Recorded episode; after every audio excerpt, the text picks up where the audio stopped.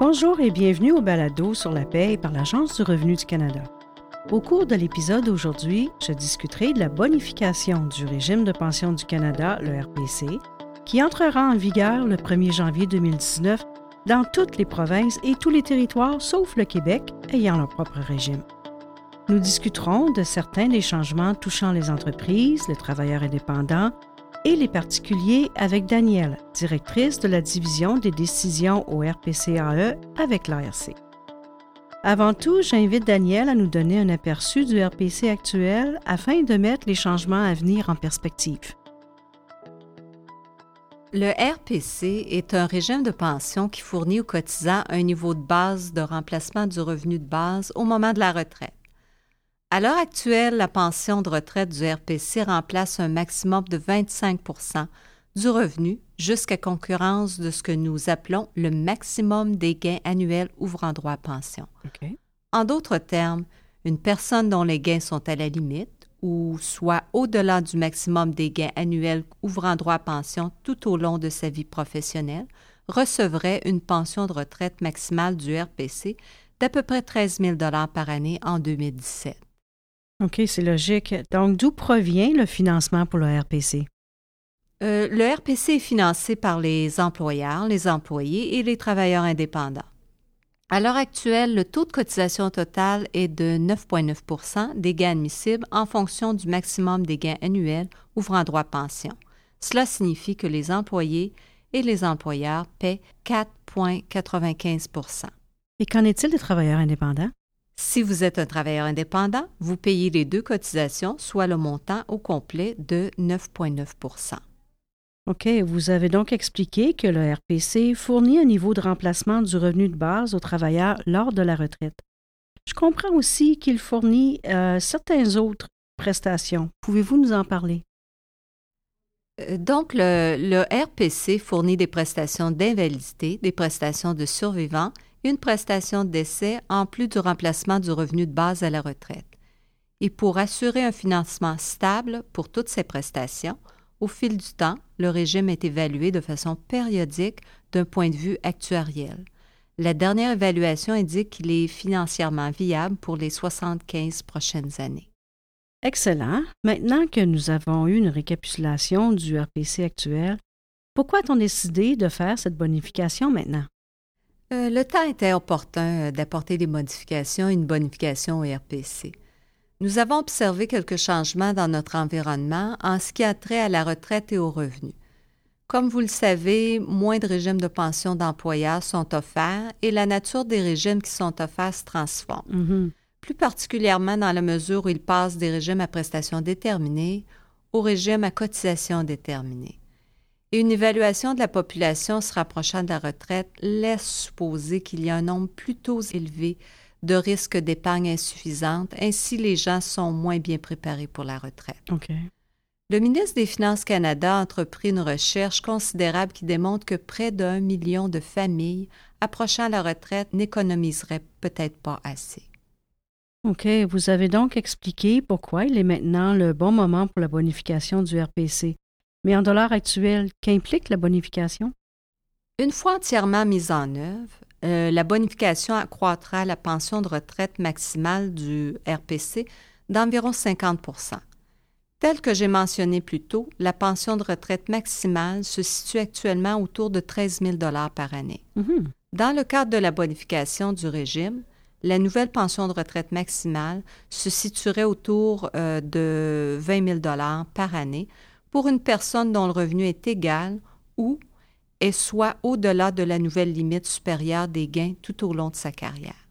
Le pourcentage du revenu avant la retraite que nous remplaçons passera un tiers au lieu d'un quart des gains maximaux annuels ouvrant droit à pension avant la retraite. Vous avez mentionné quelque chose d'important ici, la nouvelle limite supérieure des gains. C'est la première fois que nous en entendons parler et j'aimerais mentionner que nous en discuterons dans notre prochain épisode. Après la pause, je demanderai à Daniel de parler de la manière dont la bonification sera financée et de ce que les employeurs doivent savoir à propos du calcul et du versement de la partie bonifiée de leur cotisation au RPC. Restez à l'écoute.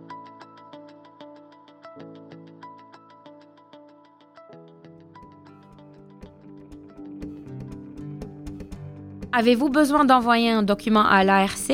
Gardez vos timbres. Vous pouvez maintenant envoyer certains documents par voie électronique au moyen de mon dossier d'entreprise ou représenter un client en sélectionnant Soumettre des documents et en suivant les instructions simples. Vous pouvez alors conserver les documents originaux.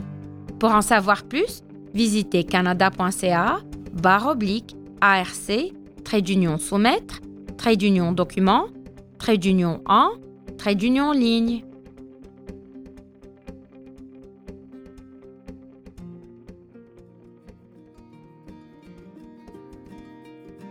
L'Agence du revenu du Canada vous offre une série de vidéos et webinaires enregistrés qui aident les entreprises à comprendre leurs responsabilités fiscales.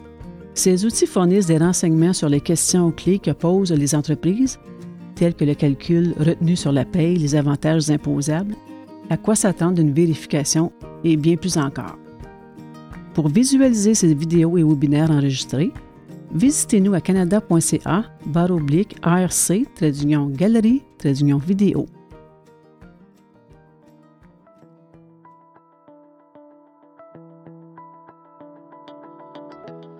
Avant la pause, Daniel a expliqué certains des changements fondamentaux qui seront apportés au RPC, y compris une augmentation d'environ 50% de la prestation du revenu de base lors de la retraite, comparativement à la prestation qui est actuellement offerte.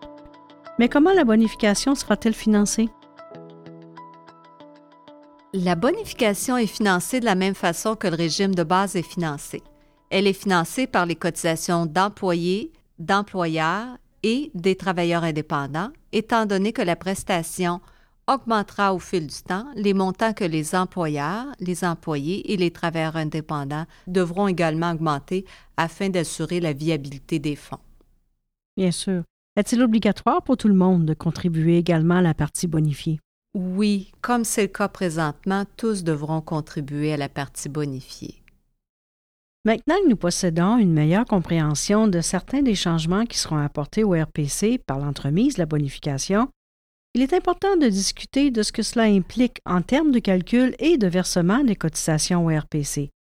Les employeurs devront-ils changer la façon dont ils les effectuent actuellement? Euh, non, ils ne doivent pas faire de calcul distinct. Ils continueront à calculer et effectuer les versements de la même façon qu'ils le font maintenant, et en utilisant les mêmes outils que nous fournissons comme les tables de retenue sur la paye et les formules pour le calcul automatisé des retenues sur la paye. Je veux également faire remarquer qu'en ce qui a trait à la déclaration de ces montants à la fin d'année, il n'y aura aucune nouvelle case sur le feuillet T4. Nous utilisons toutes les dispositions existantes du feuillet T4 afin de déclarer les cotisations RPC qu'un employé a versées au cours de l'année. OK, donc simplement pour être clair, les employeurs n'auront pas besoin de faire un calcul différent pour la partie bonifiée du RPC. Non, les employeurs n'auront pas besoin de faire un calcul distinct. Ils pourront utiliser tables de retenue sur la paie pour qu'ils puissent faire un seul calcul et un seul versement. Nous avons donc mis en place un processus simple pour ne pas alourdir la charge de travail des employeurs envers leurs obligations en matière de paie. Excellent. Donc, vous dites que les employeurs qui reçoivent une déduction d'impôt pour les cotisations qu'ils font au RPC continueront de les recevoir. Oui, c'est exact. Les employeurs continueront de recevoir une déduction d'impôt pour leur partie des cotisations au RPC. À l'heure actuelle, les cotisations d'employés au RPC de base sont traitées comme des crédits d'impôt sur leur déclaration de revenus. Mm-hmm. Les cotisations à la portion bonifiée du RPC seront déductibles. L'intention de permettre une déduction d'impôt pour les cotisations d'employés associées à la bonification du RPC au lieu du crédit est pour éviter les augmentations des coûts après impôt des Canadiens. OK. En ce qui a trait aux travailleurs indépendants, vous avez mentionné qu'ils contribuent essentiellement à la fois la part de l'employé et la part de l'employeur. De quelle manière les déductions d'impôt auront-elles une incidence sur ces travailleurs?